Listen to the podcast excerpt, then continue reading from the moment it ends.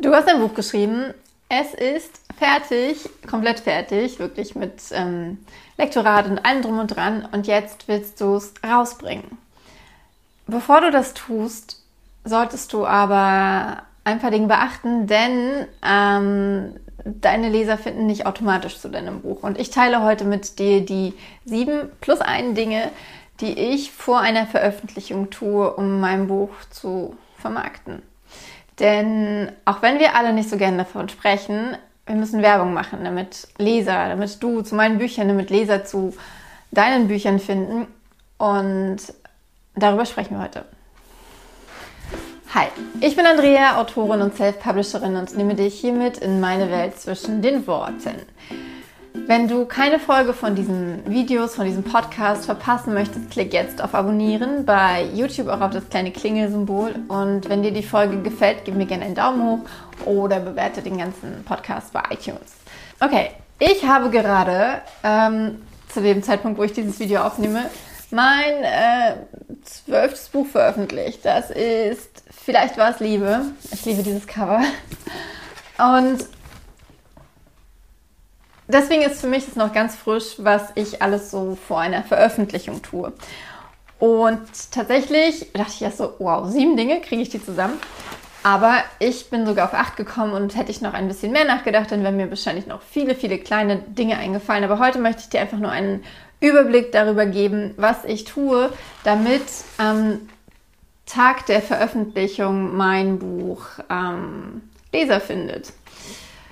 Und zwar, ähm, was ich absolut essentiell finde und was für mich total zum Marketing dazugehört, ist äh, das Produktdesign. Und zum Produktdesign gehören nun mal das Cover und meiner Meinung nach auch ähm, der Klappentext bzw. der komplette Blurb, Blurb, die komplette Produktbeschreibung auf Amazon oder auf anderen ähm, Buchportalen, aber ich beschränke mich hier heute mal auf Amazon, denn meine, meine Veröffentlichung startet immer dort.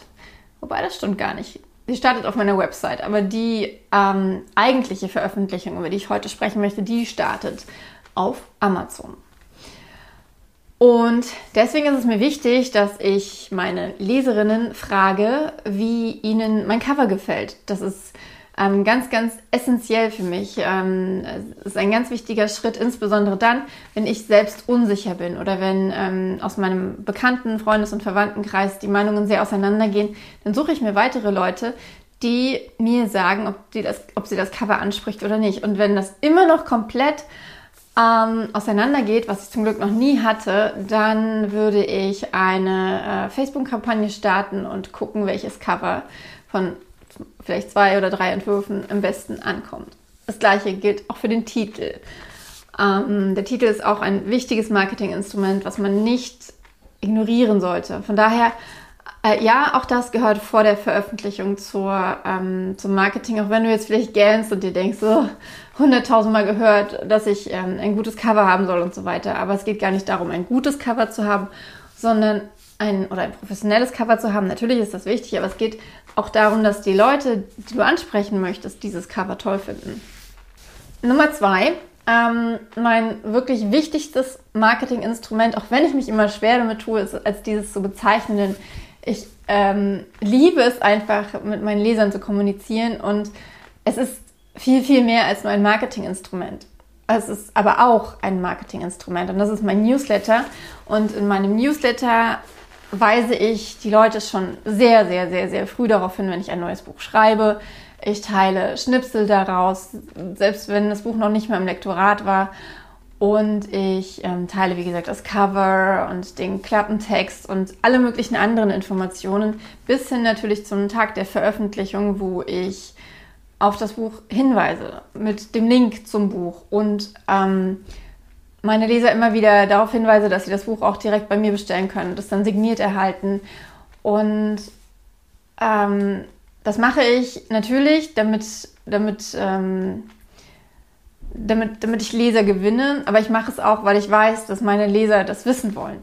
Und ähm, das ist das Besondere an einem Newsletter, wenn du über einen Newsletter, wenn du einen, einen, einen wirklich persönlich ähm, geführten und qualitativ hochwertigen Newsletter hast mit, mit Leuten, die da drin sind, die wirklich deine Bücher gerne lesen, dann, ähm, dann, dann, dann wollen die Leute solche Informationen haben. Sie wollen wissen, wann dein nächstes Buch rauskommt. Und äh, sie wollen sich mit dir freuen und sie wollen dich unterstützen. Und das ist so, so unfassbar wertvoll. Deswegen ein Tipp, den ich wirklich ständig gebe.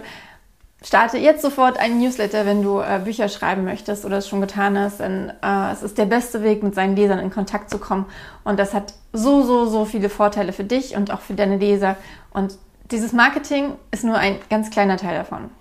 Nummer drei ähm, ist tatsächlich etwas, wo ich überlegt habe, ob ich es hier reinpacke, denn ähm, es ist ein Marketinginstrument, was ich nicht mehr so, also was nicht mehr so gut für mich funktioniert. Und zwar ist das ähm, ein Newsletterdienst. Ähm, und ich muss dazu sagen, dass ich die, also es gibt in Deutschland relativ wenige Newsletterdienste, die sich mit ähm, Büchern befassen. Woran das liegt, weiß ich nicht. Ich habe äh, bisher immer mit einem ganz bestimmten Dienst zusammengearbeitet und mache das auch immer noch und werde es auch immer weiter machen. Ich weiß nur inzwischen, dass sich die äh, Ausgaben dafür nicht amortisieren, weil dieser Dienst relativ teuer geworden ist, immer noch günstiger im Vergleich zu anderen. Und ich aber einfach nicht mehr auf die Klickzahlen komme, die ich früher hatte. Und ich weiß nicht, woran es liegt. Ich kann, ähm, ich kann es überhaupt nicht nachvollziehen, weil ähm, ich nicht das Gefühl habe, dass meine Cover schlechter geworden sind oder weiß ich nicht. Vielleicht ist auch einfach die, die Anzahl der, der, der Verkäufe, die ich über den Newsletter bekomme, relativ betrachtet geringer geworden, weil ich über andere, durch andere Maßnahmen mehr Verkäufe erzielen kann. Aber ich muss sagen, ähm, dass ich Newsletterdienste insgesamt ähm, nicht mehr für so besonders effektiv halte. Aber der Grund, warum ich sie mit reingenommen habe, ist, dass, dass das, wie gesagt, an der Anzahl der Bücher, die ich verkaufe, äh, liegen kann.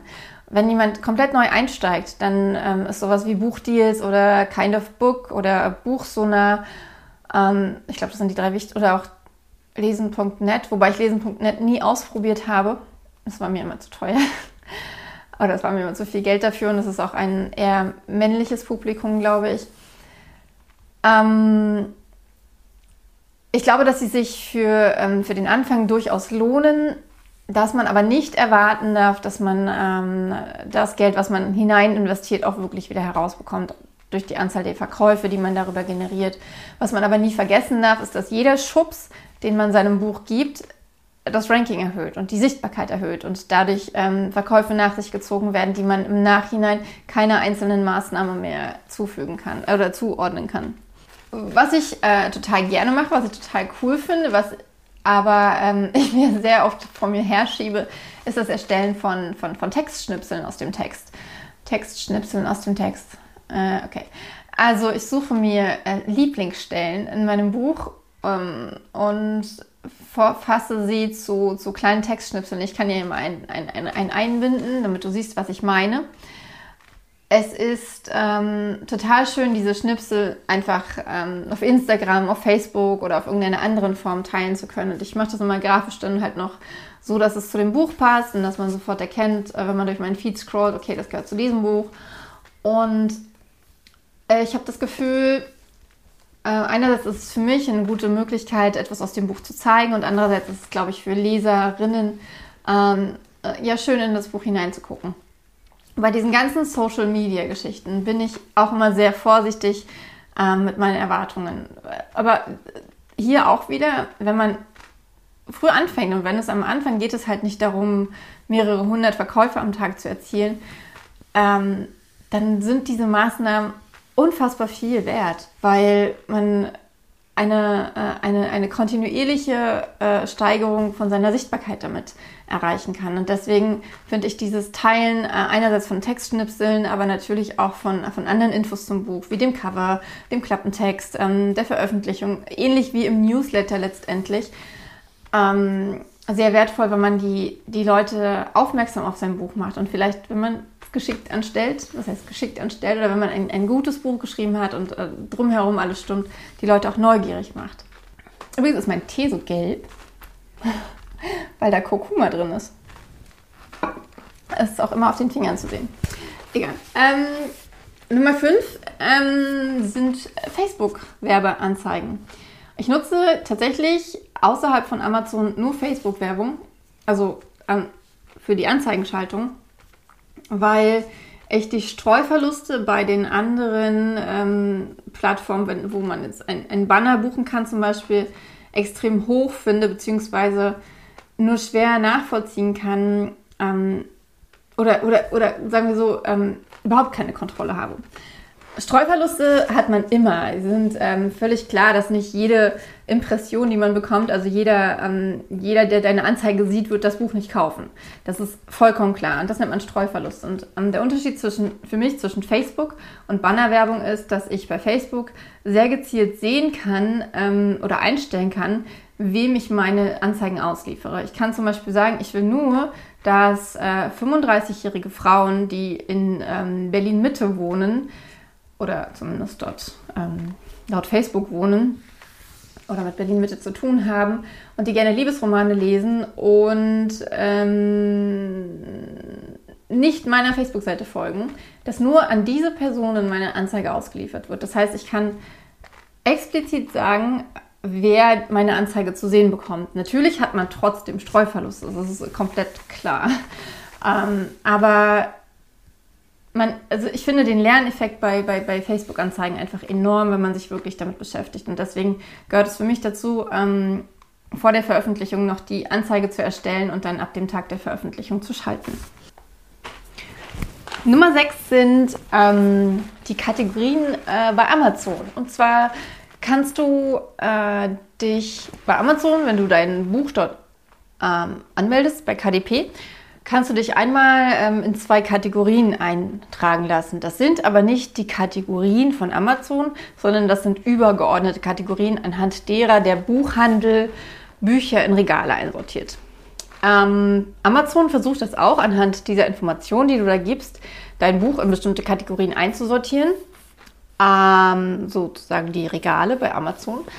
Allerdings, ja, gibt es immer noch andere Kategorien, in die man sich einsortieren lassen sollte. Und das kannst du, indem du den Support von KDP oder von Author Central anschreibst und ihnen sagst, in welche Kategorien sie dich dein Buch eintragen sollen. Und es ist nicht ganz klar, wie viele Kategorien das sind, aber zehn funktionieren. Das heißt, du kannst dir bei Amazon zehn Kindle-Kategorien aussuchen, in denen du dein E-Book einsortieren lassen möchtest und zehn Bücherkategorien, in denen du dein Printbuch einsortieren möchtest. Und diese Kategorien zu recherchieren gehört auf jeden Fall zu meinen Marketingmaßnahmen, denn wenn man es schafft, in einer Kategorie auf Platz 1 zu stehen, bekommt man dieses wunderschöne kleine Bestseller-Bändchen.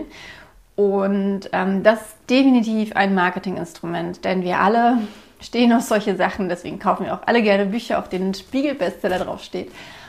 Mm, und es ist ein relativ einfaches und dankbares Mittel, insbesondere wenn man in einer absoluten Nische schreibt, so ein Bändchen, also da auf Platz 1 zu kommen. Selbst wenn das aber nicht so ist, ist es immer noch ähm, gut, weil es immer noch Leser gibt, die durch die Kategorien suchen und dein Buch auf diese Weise entdecken können. Nummer 7. Ich bitte meine Testleserinnen um Rezensionen. Und das ist auch ein wichtiges Marketinginstrument, denn wir äh, lieben es, die Bewertungen anderer Leute zu lesen. Und deswegen ähm, ist es mir besonders am Anfang wichtig, dass äh, viele Rezensionen ähm, schon in den ersten Tagen äh, bei dem Buch sichtbar sind, denn wenn ich Werbung für ein Buch schalte und das Buch hat keine Bewertungen, dann schreckt das die, äh, die, die Leute ab und dann verpufft meine Werbung sozusagen. Wenn aber schon Rezensionen dort sind, dann sind die Leute, die auf, auf, auf das Buch stoßen, eher gewillt, es sich näher anzugucken, weil schon andere Leute gesagt haben, es ist gut oder es ist nicht gut und sie sich ähm, mit Hilfe der Meinung der anderen ihre eigene Meinung bilden können und dann ähm, interessierter sind an dem Buch. Genau. Ähm, was ich ganz wichtig finde bei Rezensionen ist, insbesondere wenn man Leute um Rezensionen bittet, dass sie, dass man nicht versucht jetzt irgendwie jetzt, hey, komm, gib mir mal eine 5-Sterne-Rezension oder sowas. Ähm, das sollte man auf gar keinen Fall tun. ähm, denn erstens sind, ähm, auch wenn es weh tut, schlechte Rezensionen zu bekommen, gehören sie einfach dazu und machen diese, ähm, das Bewertungsprofil eines Buches glaubhafter. Und auf der anderen Seite wollen wir ja auch alle ehrliche Meinungen lesen. Und ähm, es bringt weder dir als Autorin noch als Leserin etwas, wenn ähm, eine Rezension nicht echt ist. Von daher bitte ich meine Testleserinnen um ehrliche Rezensionen und ähm, auch die tatsächlich in den ersten Tagen schon, schon zu veröffentlichen. Genau, das sind die sieben Dinge, die ich auf jeden Fall immer mache. Und dann ist mir nämlich noch eine Sache eingefallen, die ich unverzichtbar finde. Und das ist, ähm, Blogger anzuschreiben und Blogger zu bitten, das Buch vorher zu lesen. Denn einerseits ähm, erhält man dadurch auch weitere Rezensionen. Und andererseits ist es so, dass die ja auch ihre Reichweite haben. Und wenn die Bloggerin ähm, dein Buch in ihrem Feed vorstellt, dann wissen die Leute, die ihr folgen, und wenn es ihr gefällt natürlich, dann wissen die Leute, die ihr folgen, hey cool, ähm, die Sachen, die die Person liest und gut findet, die gefallen mir meistens auch.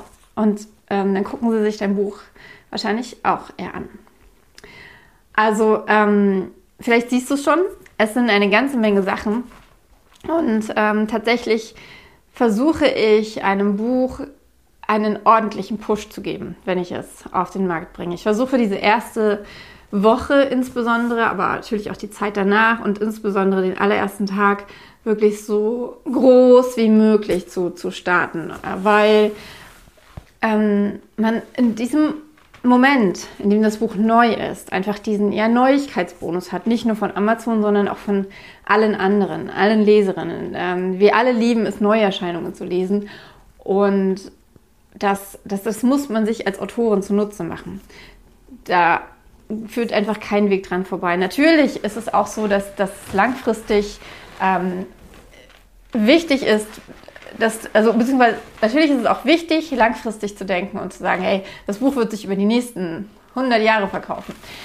Ähm, aber diesen Start, dieses, dieses Initial ist einfach ähm, oftmals ausschlaggebend dafür, wie das Buch langfristig läuft. Deswegen ähm, investiere ich da sehr viel Zeit und auch Geld.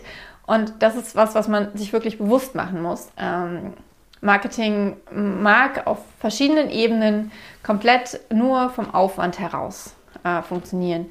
Aber ab einem bestimmten Punkt muss man sich auch trauen, Geld in die Hand zu nehmen dafür. Weil man investiert, in, äh, darin investiert, eine Reichweite aufzubauen. Und diese Reichweite ist einfach unheimlich wichtig dafür, dass, dass, dass, dass Leser zu deinem Buch finden und dass diese ganze schöne Beziehung zwischen Leserinnen und Autoren entstehen kann und dass Menschen sich von deinen Büchern berühren lassen und du Feedback bekommst und du weiter schreiben kannst und willst und neue Geschichten in deinen Kopf kommen. Und deswegen ist Marketing, auch wenn viele von, von, von, von euch dieses Thema super anstrengend und nervig und verwirrend finden, unverzichtbar. Genau, das war's. Ich äh, hoffe, du konntest einiges mitnehmen. Schreib mir gern, ähm, welche Marketingmaßnahmen du vor einer Veröffentlichung nutzt oder wie du als Leserin auf ein neues Buch aufmerksam wirst. Kommentiere dazu gern unter diesem Post, Post, Video oder schreib mir eine Mail. Ähm, und wenn dir die Folge gefallen hat, gib mir gern einen Daumen hoch und abonniere den Kanal. Und jetzt wünsche ich dir eine ganz, ganz tolle Zeit. Mach's gut, dein Andrea.